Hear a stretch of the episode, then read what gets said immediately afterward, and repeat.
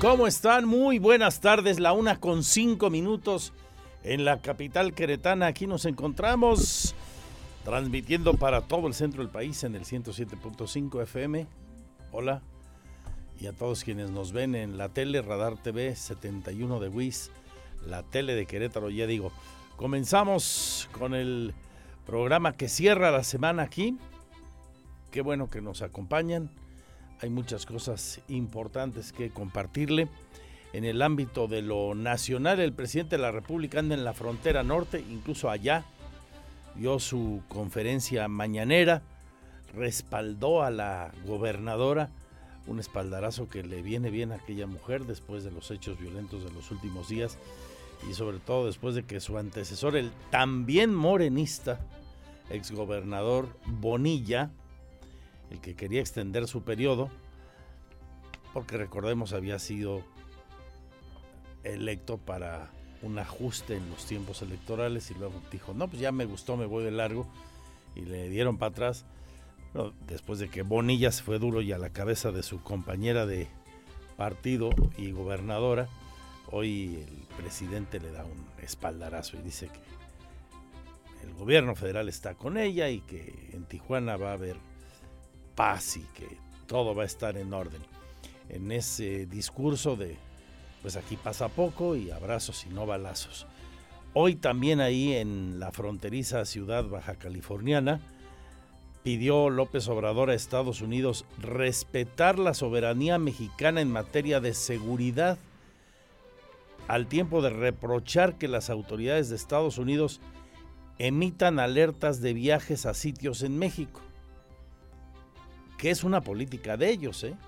Y me parece que los gabachos, nos guste o no, a los mexicanos, y no solo emiten alertas de viaje, se ha dicho de paso también a México. Eh, ellos emiten alertas de viaje para informar a sus ciudadanos en cualquier lugar del mundo. Pero bueno, el presidente agarra el tema y lo hace binacional y no le gusta que los norteamericanos estén haciendo esto y criticó esas alertas de viaje por razones del crimen en nuestro país, matizando lo que pasa en determinados lugares de la República Mexicana.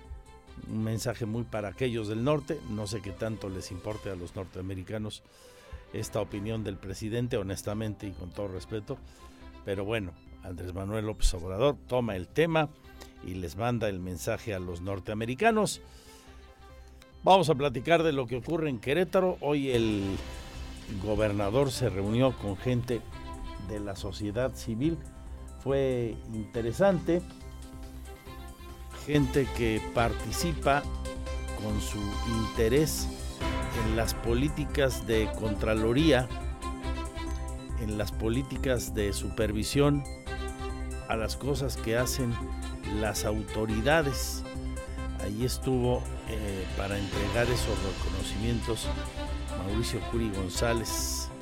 De la mano de los queretanos, hoy estamos construyendo un mejor estado, destacó al presidir esta ceremonia de la decimocuarta edición del Premio Nacional de Contraloría Social en la fase estatal, evento en el que reconoció la participación de estos ciudadanos a los que estimuló y pidió pues que sigan al pendiente de todas estas cosas, impulsando y, fortaleciendo, ha dicho Curi, la participación ciudadana como una herramienta, ha dicho, para prevenir y erradicar la corrupción. Ahí estuvo el secretario de la Contraloría, por supuesto, Oscar García González. Hay un eh, reporte, durante el evento se entregó un reporte de cómo la gente pide información y participa en la vigilancia de la utilización del recurso público. Vamos a tener la información de los deportes con Víctor Monroy, nueva jornada del fútbol mexicano. El gallo blanco contra el hermanito, contra Cholos de Tijuana, que anda que no cree nadie, el equipo de la frontera. Bueno, será un partido para este fin de semana aquí. Y Víctor Monroy nos tiene todo el detalle y del resto de la jornada y de todos los deportes, no solo de fútbol. Loli Lara con cultura y espectáculos la información vial desde el lugar de la noticia y todo lo que usted debe conocer. Aquí se lo vamos a presentar, entrevistas, análisis, reportajes, Gracias por su confianza. El WhatsApp de Radar se lo recuerdo, 442-592-1075 y el resto de los puntos de contacto en redes sociales ahora mismo al ir a la pausa. Y mi Twitter, arroba Andrés Esteves MX, fanpage andresesteves.mx, misma dirección la web con las noticias, ahí donde está también nuestro canal en streaming y toda la información siempre 24 horas en transmisiones continuas y actualizando la información al momento que la requiera. Así que comenzamos tras la pausa con esto y mucho, mucho más. Bienvenidos, bienvenidas.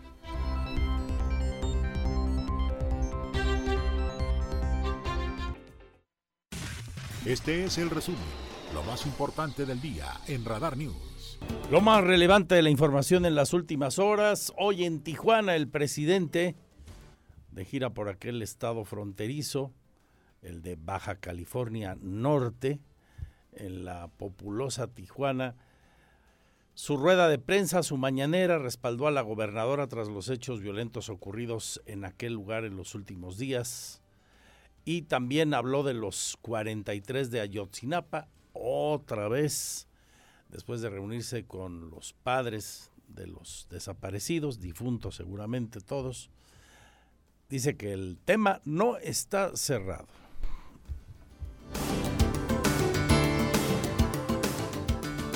jamás vamos a traicionar al pueblo de Baja California.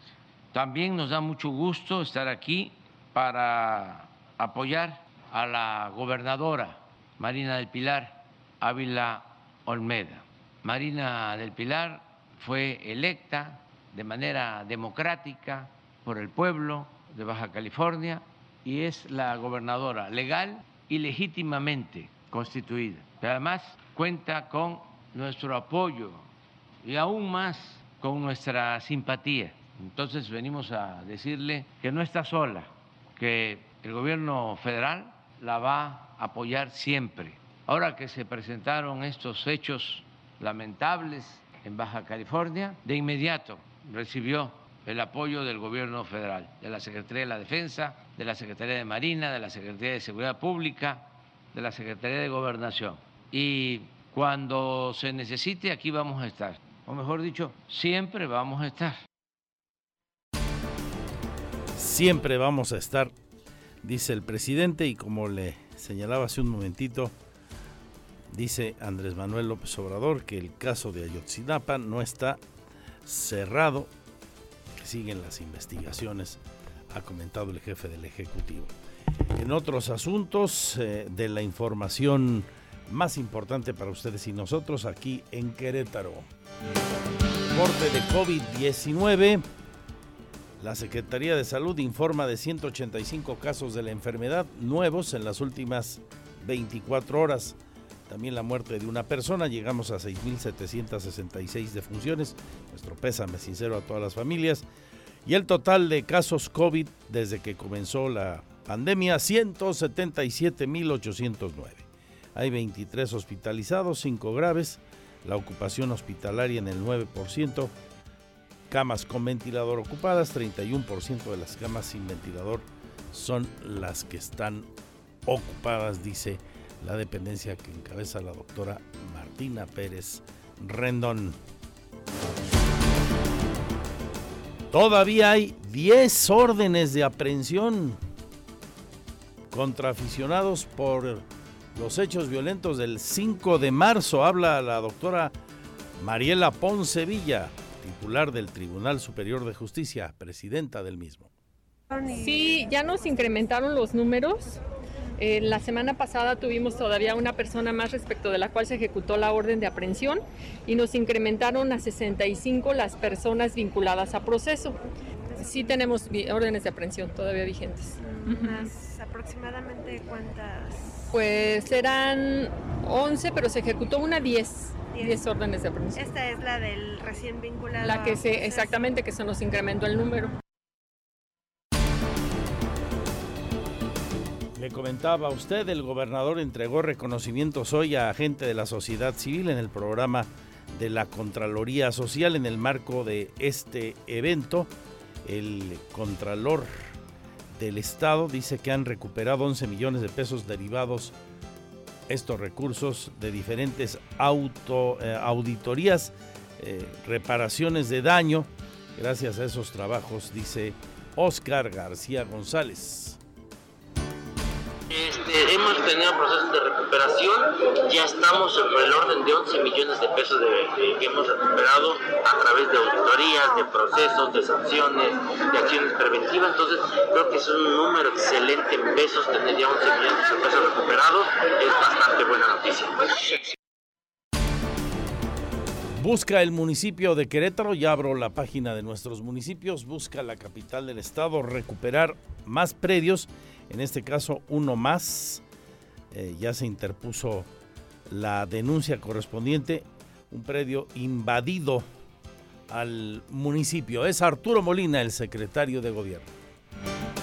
Sí tenemos presentada otra denuncia por el tema, pero bueno, por reserva de la información no podría dar detalles, pero sí hay otra.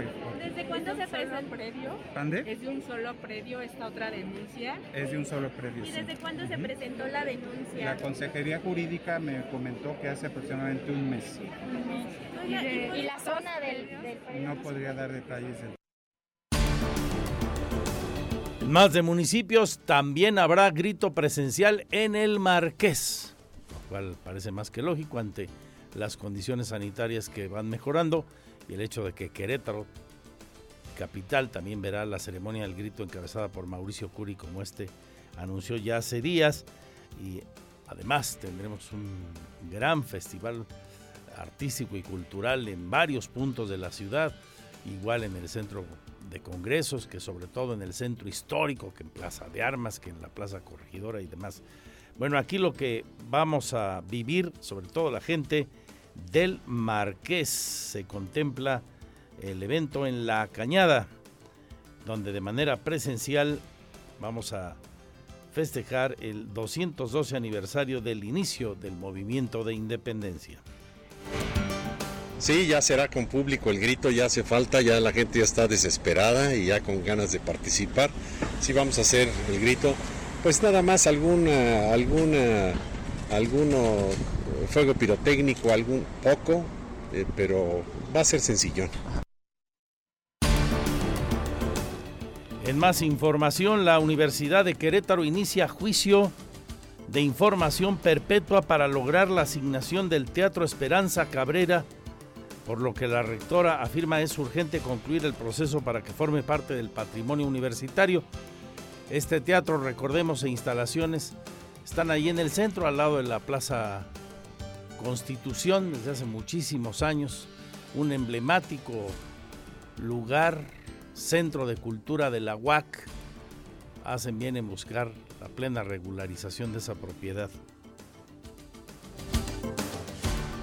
Tenemos ya un trecho andado en ese sentido. El Teatro Esperanza Cabrera, lamentablemente, eh, hay un vacío legal en, la, en, quién, tiene la propiedad del teatro y nosotros hemos arrancado ya un juicio de posesión. ¿Cómo se llama el juicio, Luis? Información ad perpetuam. Ajá, ad perpetuam. Con testimonios de, de Exactamente, durante cuánto tiempo y demás. Eh, ya vamos avanzados en ese juicio. Lamentablemente no podemos nosotros, porque he visto también algunas quejas por ahí en redes sociales, que si el edificio, le damos el mantenimiento que hemos podido, pero no podemos destinar recursos al edificio si no acreditamos la propiedad. Entonces nos urge, nosotros tenemos ya años haciendo este proceso. Años de ese lugar, ahí en la esquina de la calle de Allende y Juárez, ¿no? Seguro lo ubica usted muy bien. Emblemático espacio para la divulgación de la cultura y las artes. Ahí se han dado clases desde hace muchísimos años. ¿Sabe usted? Ahí a un ladito cerquita estuvo el Seguro Social alguna vez. Me cuentan los viejos del equipo. ¿Sabías, Lina? Ahí había, ahí estaba la clínica del seguro. En aquel Querétaro cuasi conventual. Bueno, pues esto lo que plantea hoy la autónoma de Querétaro. El municipio capitalino está a la espera de la determinación de juicio para el retiro de la concesión a la empresa Aquiles Park y remover las bahías, las bahías que se instalaron en el centro histórico con la intención de colocar parquímetros. Hay un proceso ahí con el Instituto Nacional de Antropología e Historia abierto. Es la secretaria López Castillo y obviamente a la hora que decidamos retirarlas, se trabajará con el INA, con movilidad y con todas las áreas que impliquen este, para poder retirarla. O sea, tendría yo, yo soy ejecutor, o sea, Obras Públicas es ejecutor y prácticamente en cuanto me llegue una instrucción de, retirarlas, si fuese el caso que, urgiera, se harán. ¿Y qué están alistados? ¿Así retirarlas o a lo mejor poder usar estos espacios? Por ahora no tengo yo una instrucción para poder retirar o quitar o hacer. O sea, al día de hoy sabemos que es un juicio que se dio y que estuvo en, en la mesa cuando se iban a poner los parquímetros, se ejecutaron, pero no hay una instrucción oficial en donde me digan que tenga que retirarlas. Con la implementación del programa Responsabilidad Compartida del Infonavit, se han beneficiado más de 7 mil trabajadores en Querétaro con descuentos superiores a los 1.388 millones de pesos globales, así lo informa la delegada Diana Félix Andrade. El Infonavit lanzó la ventanilla universal de responsabilidad compartida, a través de la cual las y los trabajadores pueden convertir sus financiamientos denominados en veces salarios mínimo a pesos con la implementación de este programa hemos beneficiado a más de 7.500 personas acreditadas en el estado de Querétaro y tan solo entre mayo y julio de este año se han reestructurado más de 1.500 créditos. Invitamos a nuestros derechohabientes a que conozcan en micuenta.infonavit.org.mx todas las características de este programa. En la información de economía, finanzas y negocios, 60 mil empleos se han generado en el sector de la construcción en lo que va del año aquí. Habla el presidente de la Cámara de esta buena cifra, es el señor Oscar Hale Palacios empleo se ha mantenido, el empleo ya estamos ya casi llegando a los 60 mil empleos creados aquí en el Estado, nada más en la industria de la construcción. Y sí, necesitamos esta, nada más este crecimiento que necesitamos ya nuestras empresas. Sin lugar a dudas, el tener estos tres años anteriores al 2022 en una caída de recursos federales, incluso con lo de la pandemia, pues eso que las constructoras facturaran menos y siguieran cada vez más chiquitas.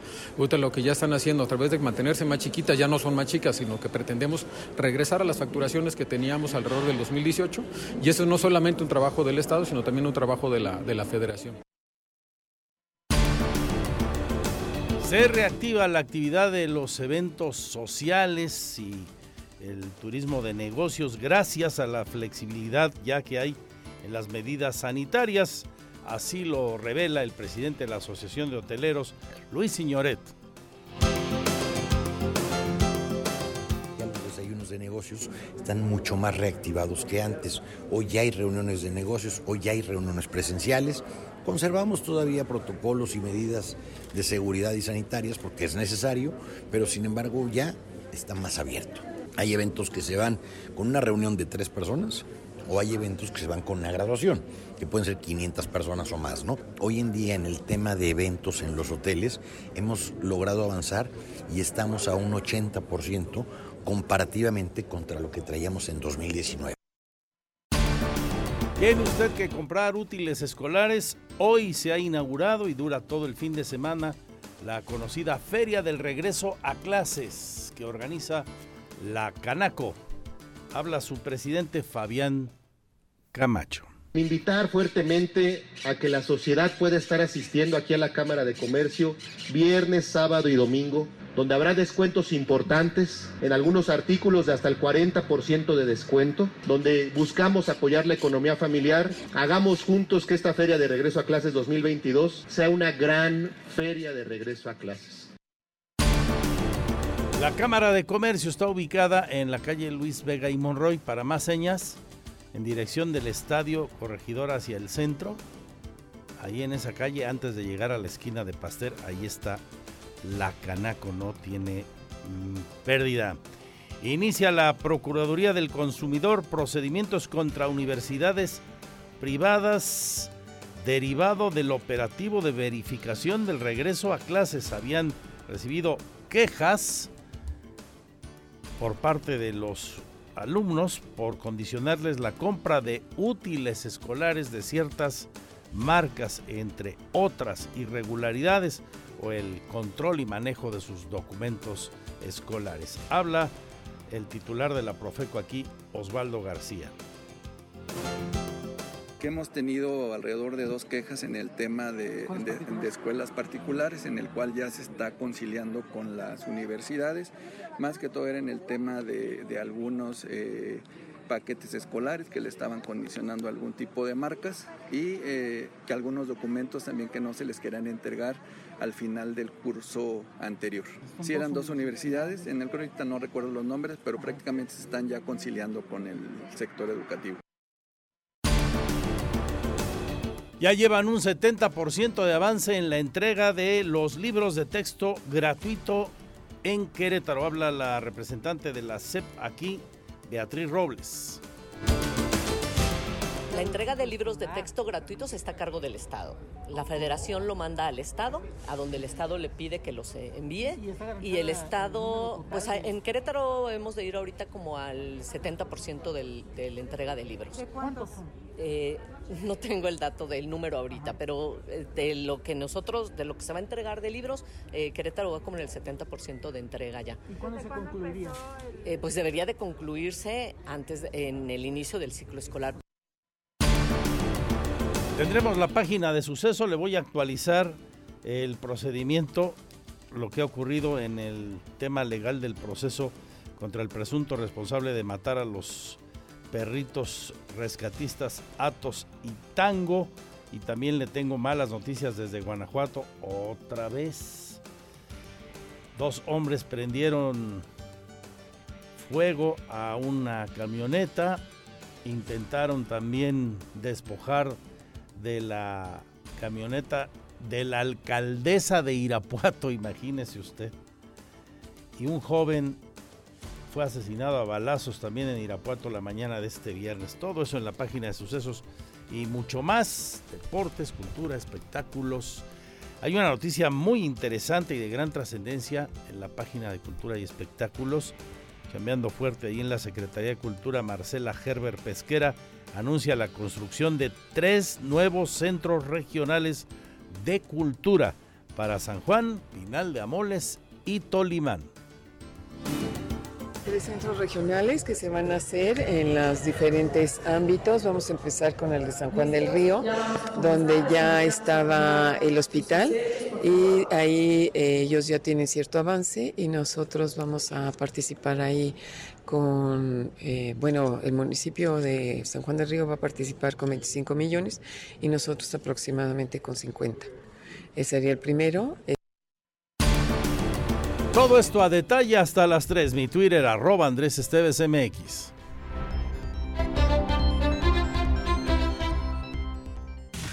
Este es el resumen, lo más importante del día en Radar News. El reporte vial en Radar News, la mayor cobertura. Vámonos hasta el lugar de la noticia, donde hay broncas de tráfico. Este viernes, don Abraham Hernández, buenas tardes.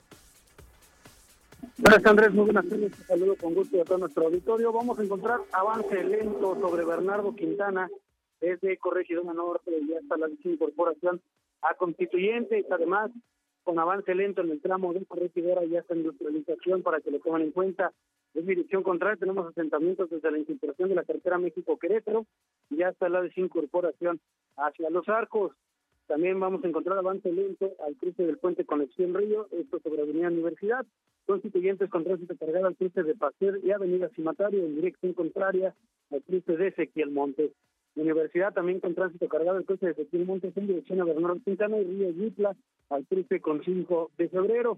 Sobre 5 de febrero tenemos avance lenta vuelta de rueda ya desde el acceso 4 y hasta la de 5 incorporación a la carretera de Tlacote y en dirección contraria también desde la incorporación de la carretera México-Querétaro y hasta la de incorporación hacia Universidad. Encontramos tránsito cargado también sobre la carretera México-Querétaro con dirección a la Ciudad de México, esto para incorporarnos a Bernardo Quintana y en dirección contraria hasta el momento transitable, Avenida La Luz con tránsito cargado el cruce de Mayas y en dirección contraria tránsito cargado al cruce de Avenida de las Fuentes. Así las vialidades. Muchas gracias, maneje con cuidado, con precaución, por favor. Sigo con temas de nuestras eh, vialidades, de nuestras calles. La Secretaría de Obras Públicas del municipio de Querétaro habla eh, ahora de lo que están esperando para remover las viejas bahías que se colocaron para instalar parquímetros en el centro histórico y terminaron por no poder ejecutarse, recuerda usted, por los problemas que en su momento hubo con el Instituto Nacional de Antropología e Historia. La secretaria de Obras Públicas, Oriana López Castillo, indicó que están a la espera de la determinación del juicio para el retiro de la concesión contra la empresa Aquiles Park para remover las bahías instaladas en las calles del centro histórico. Hasta el momento, no hay ninguna instrucción de parte del INA. Y obviamente a la hora que decidamos retirarlas, se trabajará con el INA, con movilidad y con todas las áreas que impliquen este, para poder retirarla. O sea, tendría yo, yo soy ejecutor, o sea, Obras Públicas es ejecutor, y prácticamente en cuanto me llegue una instrucción de, retirarlas, si fuese el caso que, urgiera, se harán.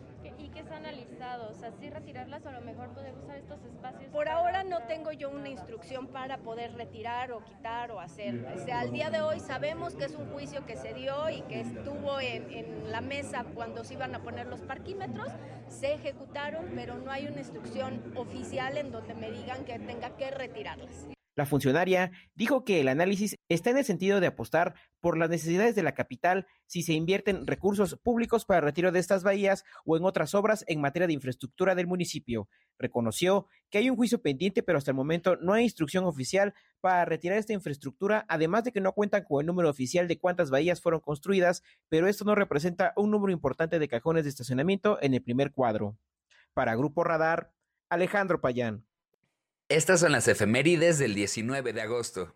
Para el 19 de agosto de 1909 se disputó la primera carrera de automóviles. Ocurrió en el circuito de Indianápolis, en Estados Unidos. Diez años después, en 1919, Afganistán se independizó completamente del Reino Unido.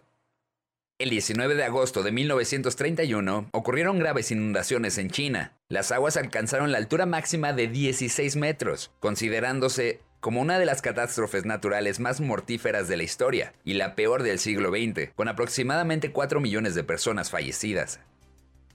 Años después, en 19 de agosto de 1991, en la Unión Soviética se produjo un intento de golpe de Estado por parte de un grupo de miembros del gobierno, en el que dispusieron brevemente al presidente Mikhail Gorbachev e intentaron tomar el control del país, sin que tuviera frutos.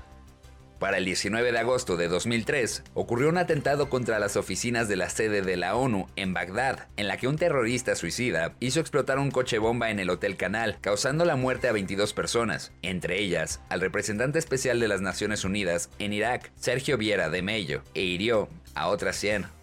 Finalmente, el 19 de agosto de 2010, Estados Unidos retiró la mayor parte de sus tropas de Irak, dos semanas antes de lo previsto, considerándose este hecho el fin de la guerra en Irak. Para Grupo Radar, Mauricio González.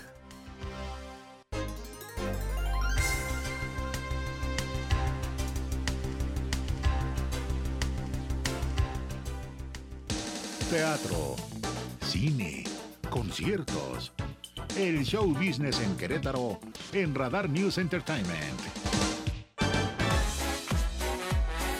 Excelente cierre de semana. Buenas tardes Andrés y a todos los radioescuchas de Radar News. Mi nombre es Olivia Lara y les presento la sección de cultura y espectáculos.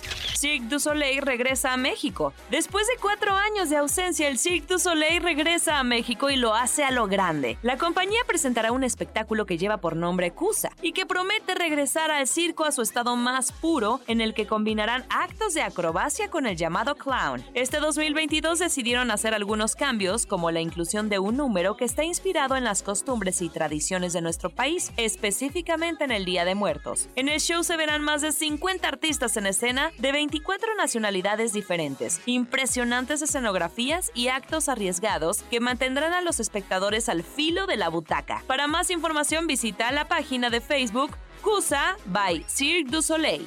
En más información, Festival Documenta llegó a su fin. La edición 2022 de Documenta Festival Internacional de Cine y Narrativas de No Ficción llegó a su fin. Como parte de esta edición 2022 se presentaron 98 títulos de 14 países en un formato híbrido, con proyecciones en plazas públicas y a través de plataformas digitales, lo que permitió expandir los horizontes del festival con actividades no solo en su sede principal Querétaro, sino la posibilidad de llegar a toda las pantallas del país. Aún es posible vivir un poco de lo que es la fiesta del documental con la exposición Documenta 10 años de compartir historias, una retrospectiva por el décimo aniversario del proyecto que se presentará hasta el 18 de septiembre en la Galería Libertad de Querétaro. Si quieres ver detalles sobre el festival puedes ingresar al sitio www.documenta.org. Y por último, retratos a lápiz en el Museo de la Ciudad. El actor y artista plástico Bernardo Lira realizará retratos a lápiz en la sala donde actualmente se expone su obra Prístino en el Museo de la Ciudad, donde tendrá permanencia hasta el 28 de agosto. En esta actividad, Lira retratará a aquellas personas interesadas en vivir dicha experiencia. Los retratos se realizarán en un tiempo aproximado de 30 minutos y serán regalados a las personas.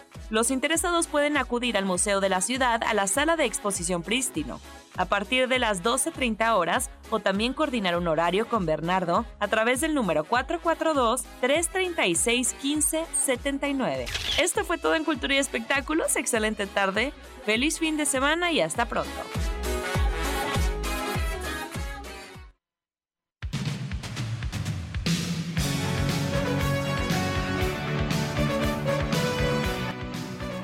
Temazo, mi pirro.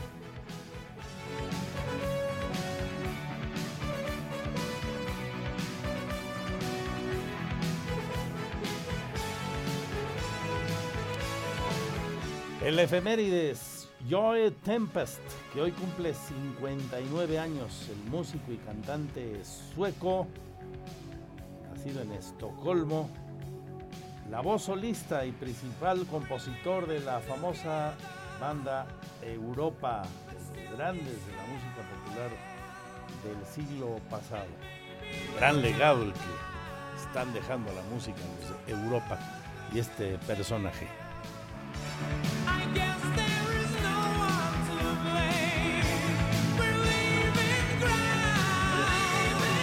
Y para cerrar el segmento de cultura y espectáculos, voy con Andrea Martínez, que nos tiene la información a detalle del anuncio, importante anuncio, de tres nuevos centros culturales en Querétaro que estará construyendo, está organizando la Secretaría del Ramo, la Secretaría de Cultura, esta que encabeza Marcela Herbert Pesquera. Se construirán tres centros regionales en los municipios de San Juan del Río, Pinal de Amoles y Tolimán, con el objetivo de dar un mejor servicio en materia de cultura en todo el estado, dio a conocer la secretaria de Cultura Estatal, Marcela Herbert Pesquera. En ese sentido, detalló que el primero en arrancar su ejecución será el de San Juan del Río este año, para el cual se invertirán 75 millones de pesos de recursos estatales y municipales. Para este, ya se cuenta con un anteproyecto centros regionales que se van a hacer en los diferentes ámbitos. Vamos a empezar con el de San Juan del Río, donde ya estaba el hospital y ahí eh, ellos ya tienen cierto avance y nosotros vamos a participar ahí con, eh, bueno, el municipio de San Juan del Río va a participar con 25 millones y nosotros aproximadamente con 50. Ese sería el primero. Herbert Pesquera agregó que en Pinal de Amoles la infraestructura se albergará en un terreno de 4.500 metros cuadrados, mientras que en Tolimán agregó ya se recibió en donativo un terreno de 4.000 metros cuadrados. La construcción de estos dos últimos arrancaría hasta el 2023. La titular de la Secretaría de Cultura del Estado destacó que los tres centros regionales contarán con auditorios, espacios para danza, pintura, así como para más disciplinas. Para Grupo Radar, Andrea Martínez.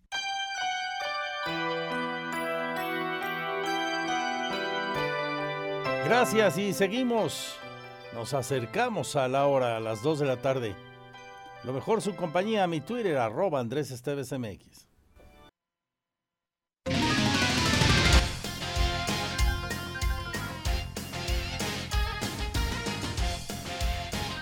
Dos de la tarde con cinco minutos. ¿Qué tal? ¿Cómo le va? Bienvenidos a la información de los deportes. Lina, qué actitud. Ah, ya es viernes, por eso. Claro, Hoy tienes tu club de lectura. Mañana el de tejido. Ah, qué bonito viernes.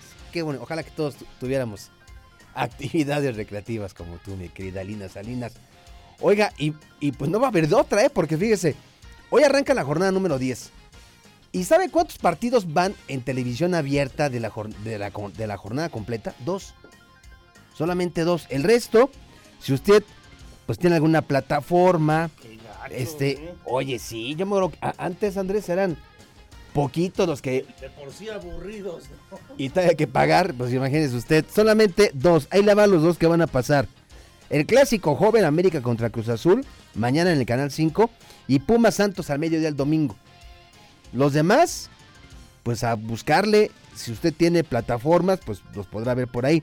Pero mire, le tengo otra buena noticia. El que nos importa, que nos interesa, es el de Querétaro en contra de Tijuana mañana a las 5. No le batalle. Minutos antes de las 5 de la tarde, encienda el 107.5. Y entonces usted podrá escuchar en directo, en vivo, desde el palco de Radar 107.5, la transmisión del encuentro entre Querétaro y los Cholos de Tijuana. Y no sé por qué, me late, me late que este fin de semana canta el gallo. Que se va a dar la primera victoria del conjunto que dirige Mauro Herc. Victoria necesaria, urgente, victoria que le daría pues un tanque de oxígeno puro al conjunto queretano. Así que, pues ya lo sabe, mañana antes de las 5, por ahí de las 4.45 de la tarde, escuchará usted la transmisión de este partido. La jornada arranca hoy, Necaxa en contra de las Chivas, viernes 7 de la tarde. El día de mañana a las 7 de la tarde con 5 minutos, Atlas contra Puebla. Luego a las 7.05, Puebla contra, perdón, rectifico, Rayados contra los Tigres. Esto en el clásico, el clásico regio. A las 9 de la noche con 5 minutos, Juárez en contra de Mazatlán. Y a la misma hora, Estadio Azteca. Las Águilas del América, tus Águilas, mi pirro, estarán enfrentando a Cruz Azul, a la maquinita, chuchu, al trenecito chiquito que anda apagado ahora el equipo cementero de Cruz Azul. Este partido será a las 9 con 5 minutos. El domingo tres partidos al mediodía. Pumas en contra de Santos, San Luis contra Toluca a las 5 y a las 7.05 Pachuca en contra de los Esmeraldas de León. Ayer llegó a su fin la jornada número 9 de manera increíble. Los Pumas por segunda ocasión en el torneo perdieron una cómoda ventaja y cayeron tres goles a dos ante el Atlético de San Luis. Eh, y es increíble porque el equipo universitario iba ganando 2-0 al minuto 30. Y con un triplete de Abel, Abel Hernández se llevaron la victoria a los potosinos en su cancha del Alfonso Lastras. Pumas no gana desde el domingo 24 de julio cuando derrotaron a Necaxa en el Estadio Olímpico. Desde entonces suman tres empates y dos derrotas. Al finalizar el partido, el director técnico de San Luis, el brasileño André Jardiné, consideró que la voltereta al marcador se logró gracias a que el equipo nunca perdió la esperanza, ya que los jugadores imprimieron fuerza y energía en el campo pese a la adversidad. Estas son las declaraciones de André Jardiné, técnico de San Luis.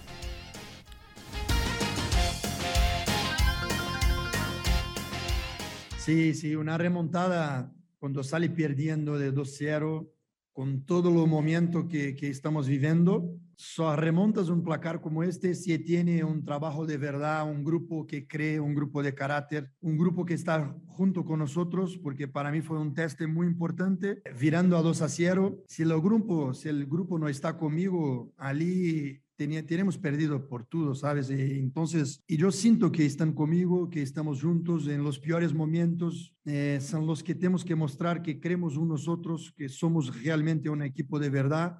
Los sentimientos lo mejor posible, no es fácil remontar un placar de 2 a 0.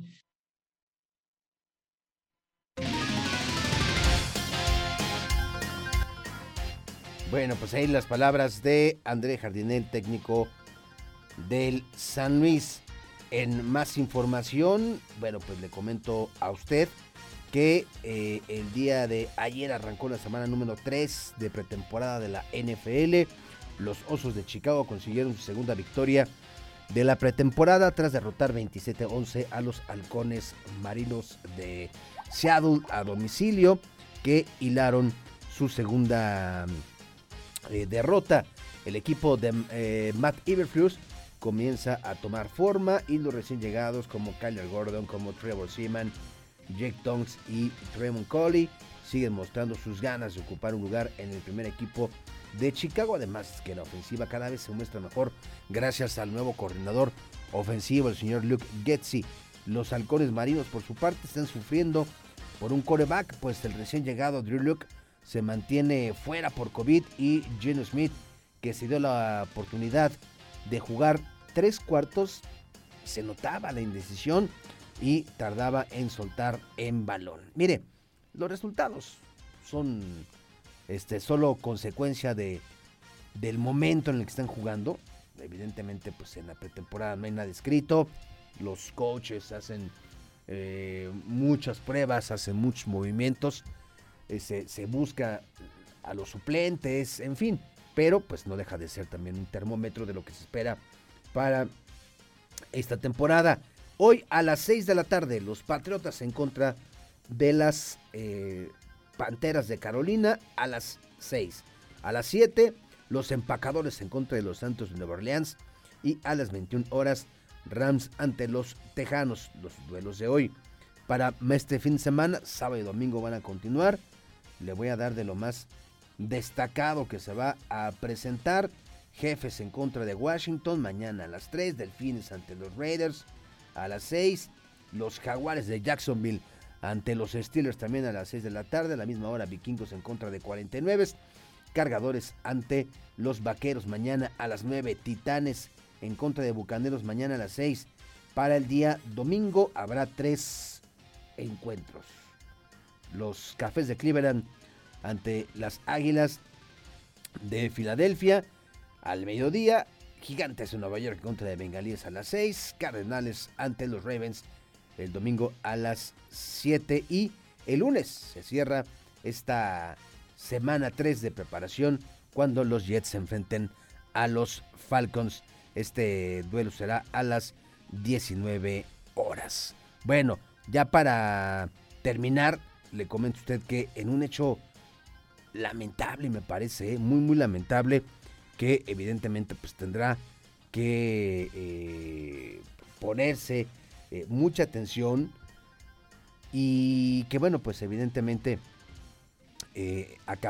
ha atrapado la, atención de la, de la Liga Mexicana de Béisbol. Fíjese que el equipo Leones de Yucatán fue a jugar contra el, el equipo de Puebla, fue a jugar contra Puebla y eh, pues resulta que cuando venían en la carretera de Puebla a México, luego pues fueron perseguidos, venían en sus camiones, en sus autobuses, y fueron perseguidos por pues un grupo de personas que intentaron robarlos.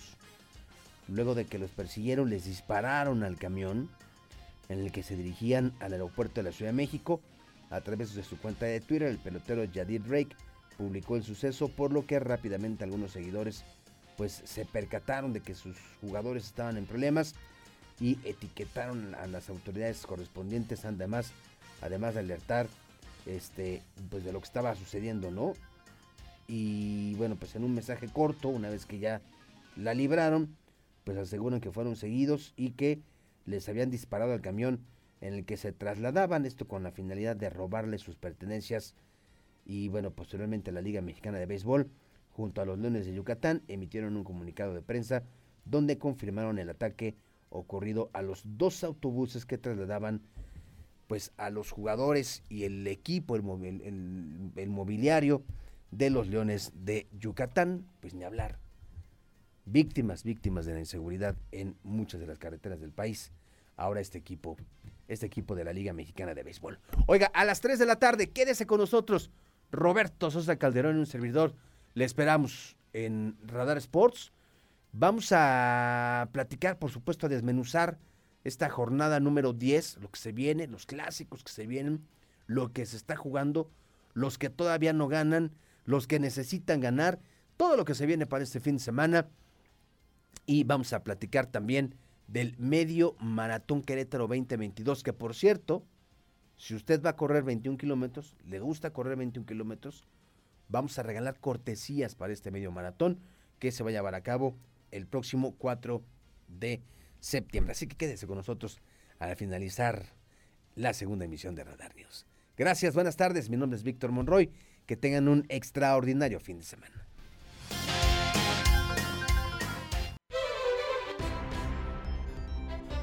Seguimos con la información. Hoy el gobernador resalta el valor de la participación de la sociedad para evitar, para disminuir la corrupción en el marco de la entrega de reconocimientos donde estuvo la Contraloría Estatal presente y nos eh, platica la historia de todo esto. Andrea Martínez, durante el evento se dice que 11 millones de pesos derivados de auditorías ha recuperado el gobierno del estado a través de esa dependencia gobierno estatal ha recuperado alrededor de 11 millones de pesos en lo que va de la administración, informó el secretario de la Contraloría Estatal, Óscar García González. Esto gracias a auditorías que se han realizado en todas las dependencias estatales, sanciones y prevenciones por mal manejo de los recursos públicos de recuperación, ya estamos sobre el orden de 11 millones de pesos que hemos recuperado a través de auditorías, de procesos, de sanciones, de acciones preventivas. García González sostuvo que dichos recursos han sido devueltos a las arcas del gobierno del Estado. Aunado ello puntualizó que desde el primero de octubre del 2022 a la fecha ya se han atendido 350 investigaciones contra servidores públicos por diversas faltas, de las cuales ya se resolvieron más de 200. Asimismo, resaltó que se han sancionado a 10 funcionarios, pero en ningún caso ha meritado la destitución. Para Grupo Radar, Andrea Martínez.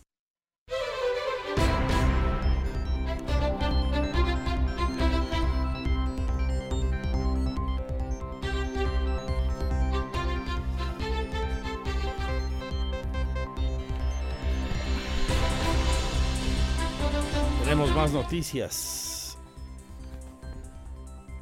En la información general hoy en Querétaro, fíjese usted que sumamos ya 177.800 nuevos casos de COVID, tras que en las últimas 24 horas sumáramos 185 contagios nuevos y una persona murió para llevar la cifra de defunciones a 6.766. Nuestro más sentido pésame a todas las familias. Hay 23 pacientes hospitalizados, 5 de ellos graves. La ocupación hospitalaria está en el 9% y 31% de camas. 9 con ventilador, 31% sin ventilador. Y hoy volvieron a hablar en la Secretaría de Salud, por cierto, de eh, el tema ya con más detalles. Leo en andresesteves.mx, nuestro portal, donde está también, ya sabe, nuestro canal de streaming las 24 horas. En este sentido, en el último mes, los contagios principalmente se están dando en jóvenes entre 18 y 29 años. Luego le siguen los contagiados entre 30 y 39 y 40 a 49. A menos edad, más contagios, de acuerdo a este reporte de la Secretaría de Salud. Y para cerrar el segmento, decirles que también ya confirmaron el segundo caso de viruela del mono. Ayer le hablábamos de esto, hoy lo hacen oficial, segundo caso aquí en Querétaro. Dos de, la tarde con 26 minutos.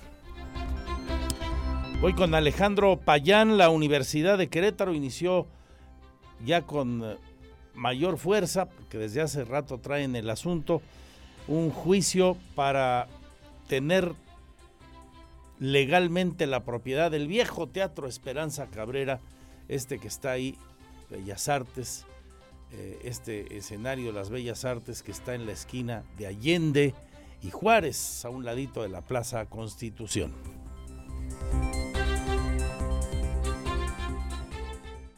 La UAC inició un juicio de información perpetua para lograr la asignación del Teatro Esperanza Cabrera, por lo que la rectora Teresa García afirmó que es urgente concluir este proceso para que forme parte del patrimonio universitario. Tenemos ya un trecho andado en ese sentido. El Teatro Esperanza Cabrera, lamentablemente, eh, hay un vacío legal en, la, en, quién, tiene la propiedad del teatro y nosotros hemos arrancado ya un juicio de posesión. ¿Cómo se llama el juicio, Luis? Información ad perpetuam. Ajá, ad perpetuam. Con testimonios de, que de Exactamente, durante cuánto tiempo y demás. Eh, ya vamos avanzados en ese juicio. Lamentablemente no podemos nosotros, porque he visto también algunas quejas por ahí en redes sociales, que si el edificio, le damos el mantenimiento que hemos podido, pero no podemos destinar recursos al edificio si no acreditamos la propiedad. Entonces nos urge, nosotros tenemos ya años haciendo este proceso. Dijo que la UAC no puede destinar recursos al edificio si no acredita la propiedad legal de este inmueble, aunque sí han brindado mantenimiento incluso con los daños recibidos en diferentes marchas. El teatro es utilizado por la Facultad de Artes como parte de los espacios escénicos y un espacio público para cualquier interés de parte de la sociedad y se espera que este año quede resuelto el tema legal de la propiedad. Para Grupo Radar, Alejandro Payán. Pino Suárez, Pino Suárez y Juárez. Es la esquina que conforma las calles donde está. Eh, muchos años lo conocimos como Bellas Artes, ahí. Y es que al lado del teatro hay una serie de instalaciones, salones de clases.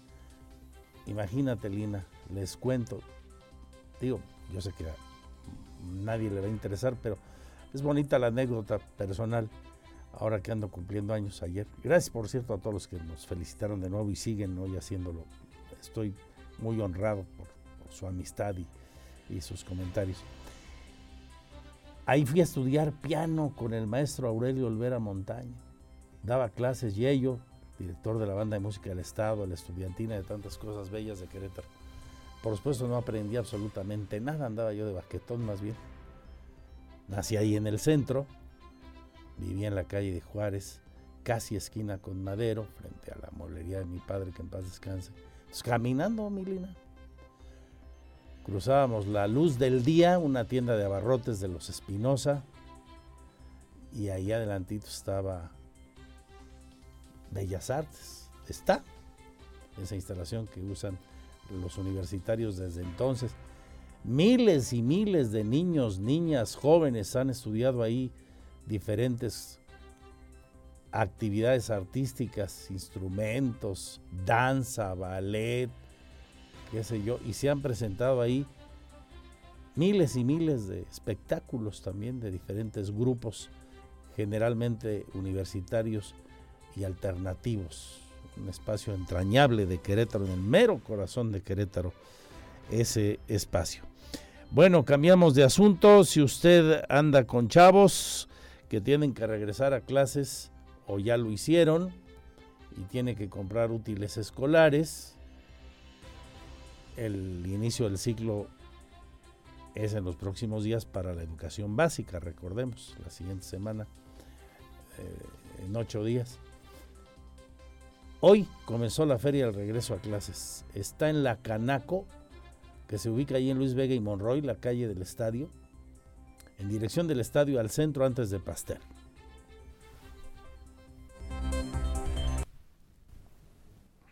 Este día se llevó a cabo la inauguración de la Feria Regreso a Clases 2022. El evento se lleva a cabo en las instalaciones de la Cámara Nacional de Comercio, ubicados en Avenida Luis Vega y Monroy 405 en Quintas Balaustradas en la ciudad de Querétaro. Estará esta feria hasta el domingo 21 de agosto, en un horario de 8 de la mañana a 6 de la tarde. En esta feria los padres de familia podrán encontrar todo para el regreso a clases, surtir su lista de útiles escolares, calzados, computadoras, uniformes, así como servicios de óptica y corte de cabello. Así lo señaló el presidente de la Cámara Nacional de Comercio en Querétaro, Fabián Camacho. Invitar fuertemente a que la sociedad pueda estar asistiendo aquí a la Cámara de Comercio viernes, sábado y domingo, donde habrá descuentos importantes en algunos artículos de hasta el 40% de descuento, donde buscamos apoyar la economía familiar. Hagamos juntos que esta feria de regreso a clases 2022 sea una gran feria de regreso a clases. Son 40 stands en donde se ofrecen descuentos hasta del 40% con la idea de apoyar a la economía familiar. Se espera una asistencia de 3.000 padres de familia que dejarían una derrama económica superior a los 3 millones de pesos. Para Grupo Radar, Iván González. Gracias por su confianza y gracias por interactuar con nosotros en las redes sociales, en Radar y aquí en mi Twitter, arroba Andrés Esteves MX. Eh, nos metimos al túnel del tiempo, ¿no? Con el tema este del juicio de la UAC para tener ya la propiedad legítima de un bien del que disfrutan desde que yo me acuerdo, allá por los años 60, y me decía don Pepe Rodríguez y otros amigos que me daban sus aportaciones a, propósito. Y este que les habla recuerda mucho que le digo que iba a clases ahí, porque la conocíamos como el Teatro y la Escuela de Bellas Artes. Ya después se le dio el nombre de la eminente maestra y pianista Esperanza Cabrera. Ahí, para los que no se acuerdan y los que sí nos pongamos nostálgicos, al ladito, en la Plaza de la Constitución estaba el Mercado Escobedo. Ahí era el Escobedo en los años 60. Luego el gobernador Manuel González Cosío se lo llevó a su actual ubicación. En la contraesquina de Bellas Artes estaba una tienda muy famosa de telas, la Villa de París, famosísima. ¿Eh? Luego, sobre Juárez, la Luz del Día, la tienda de abarrotes más grande de la zona, tenía mucho que ver con el hecho de que ahí estuviera el mercado, obvio, ¿no? que había tantas tiendas de este tipo. Y luego una cantina muy famosa, que se llamaba La Perla, donde despachaba un mesero llamado Julián, cubano chico, cubano Julián, había venido a jugar béisbol a Querétaro. Aquí era beisbolero en aquellos años, me cuentan los viejos de la comarca. Y Julián, grandote de unos, no sé, 1,90 debía medir Julián. Era de los meseros ahí de, de la perla de un señor buen rostro, luego del otro lado estaba el Barángel, la ópera, otra cantina. No sé por qué sé tanto de esta, yo bien chavito, pero ya luego crece uno, ¿no? Y llega a ir a verlas, ¿no? ¿Qué te cuento de Solinas Salinas? Y al lado de Bellas Artes, recordábamos sobre Juárez, estuvo, yo no lo recuerdo, pero ahí estuvo el primer hospital del IMSS, que luego se fue a su actual ubicación del Hospital 1 y ahí se quedó como la casa de la asegurada. Daban cursos ahí para mujeres de todo, de todo tipo. A, a Julián le apodaban a Porta Pirru Gutierritos. No sé por qué, porque pues, el personaje de la tele más bien era chaparrito. Y Gutiérrez era grandote, cantaba muy bien, por cierto. Cuando se ponía a cantar con el mariachi que llegaba ahí a la perla. Bueno, Querétaro de entonces y el Querétaro de hoy que vivimos con otra narrativa y vea si no. Y afortunadamente, inclusiva.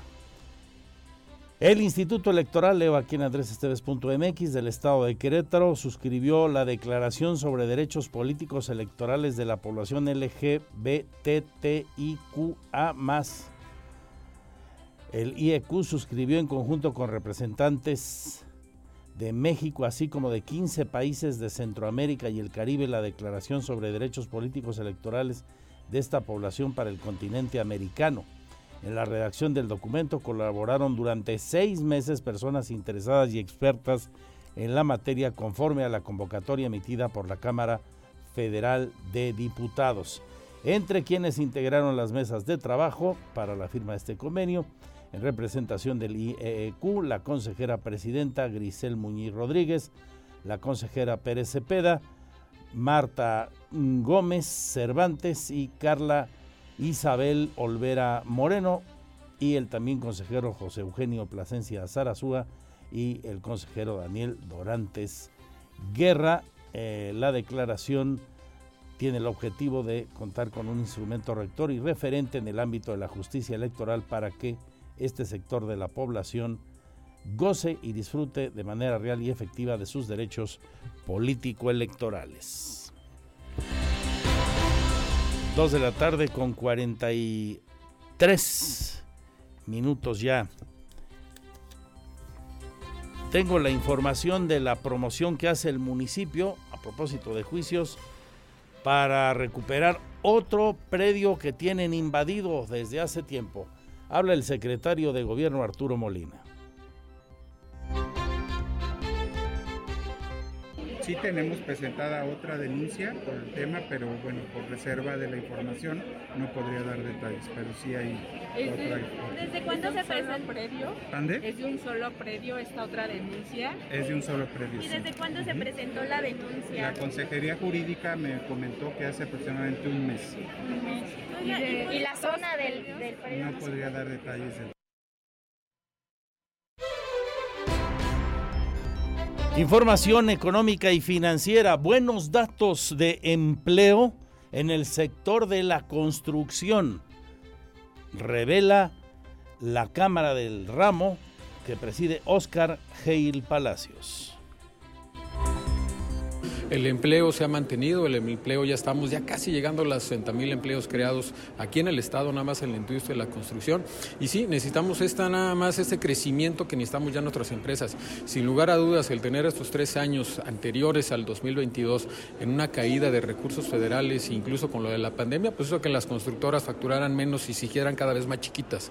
Ahorita lo que ya están haciendo a través de mantenerse más chiquitas ya no son más chicas, sino que pretendemos regresar a las facturaciones que teníamos alrededor del 2018 y eso no solamente un trabajo del Estado, sino también un trabajo de la, de la Federación. 60 por 60 mil, 60 mil nuevos empleos en lo que va del año en el sector de la construcción. Es altísima la cifra, qué bueno. Para Querétaro es una cifra importante en este periodo de tiempo. En más del sector de la economía y las finanzas, el turismo de negocios y el de actividades sociales se, ha reactivado de forma importante, hasta en un 80%, señala el presidente de los hoteleros, Luis Signoret. Ya los desayunos de negocios están mucho más reactivados que antes. Hoy ya hay reuniones de negocios, hoy ya hay reuniones presenciales. Conservamos todavía protocolos y medidas de seguridad y sanitarias porque es necesario, pero sin embargo ya está más abierto. Hay eventos que se van con una reunión de tres personas o hay eventos que se van con una graduación, que pueden ser 500 personas o más, ¿no? Hoy en día en el tema de eventos en los hoteles hemos logrado avanzar y estamos a un 80% comparativamente contra lo que traíamos en 2019. Al volver, mucho más de la información. Tengo 14 maravillosos minutos para seguirle informando. Luego los deportes con Víctor y Roberto, Víctor Monroy y Roberto Sosa, el más potente programa en la radio deportiva. Y a propósito de esto, siguen pendientes 10 órdenes de aprehensión contra aficionados por los terribles hechos del 5M. Aún están pendientes de ejecutarse 10 órdenes de aprehensión contra aficionados de Gallos Blancos que se vieron involucrados en los actos de violencia del pasado 5 de marzo en el Estadio Corregidora, reveló la magistrada presidenta del Tribunal Superior de Justicia, Mariela Ponce Villa. Esto luego de reportar que un aficionado más fue recién vinculado a proceso por el delito de violencia en espectáculos deportivos, a quien el juez le dictó prisión preventiva y le determinó un plazo de investigación complementaria de un mes. Sí, ya nos incrementaron los números. Eh, la semana pasada tuvimos todavía una persona más respecto de la cual se ejecutó la orden de aprehensión y nos incrementaron a 65 las personas vinculadas a proceso. Sí tenemos órdenes de aprehensión todavía vigentes. ¿Más aproximadamente cuántas? Pues eran 11, pero se ejecutó una 10. 10 órdenes de aprehensión. Esta es la del recién vinculado La que a se- proceso. exactamente, que se nos incrementó el número. Ponce Villa sostuvo que en total ya suman 65 aficionados de Querétaro vinculados a proceso por el 5M. De este número, 59 ya se encuentran en libertad, pues 12 se sometieron a la suspensión condicional y 47 a procedimiento abreviado. La titular del Poder Judicial dio a conocer que en el caso de los aficionados que aún continúan en prisión preventiva, la Fiscalía General del Estado está solicitando para ellos la suspensión condicional o el procedimiento abreviado. Asimismo, confirmó que ninguno de los casos donde se tiene el proceso vigente se ha citado a una audiencia intermedia. Para Grupo Radar, Andrea Martínez. Información policíaca. Radar News. La última hora nos llega desde la página de sucesos. Abraham Hernández. Buenas tardes, Abraham. Comentarles rápidamente, esta tarde se registró un fuerte accidente y en prolongación Bernardo Quintana, a la altura de la entrada a San Pedro Mártir, una pareja de motociclistas repartidores de aplicación fueron proyectados por un vehículo que se retiró del lugar.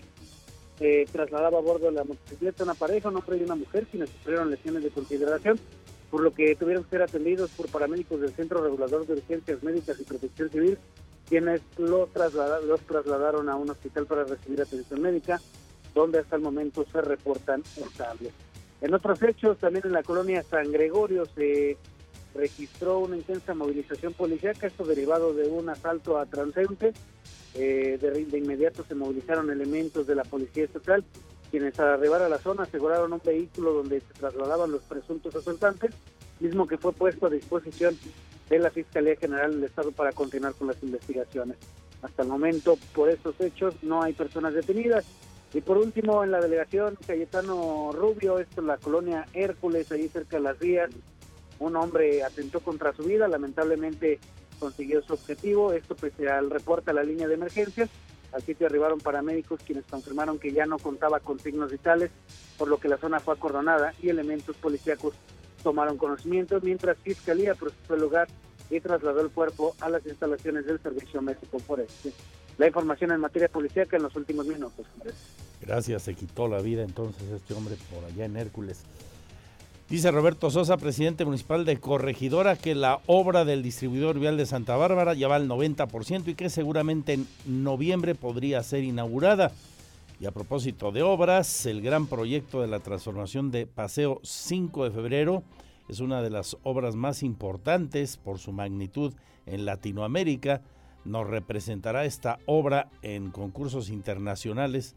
El gobierno federal evalúa esta posibilidad, evalúa tal posibilidad.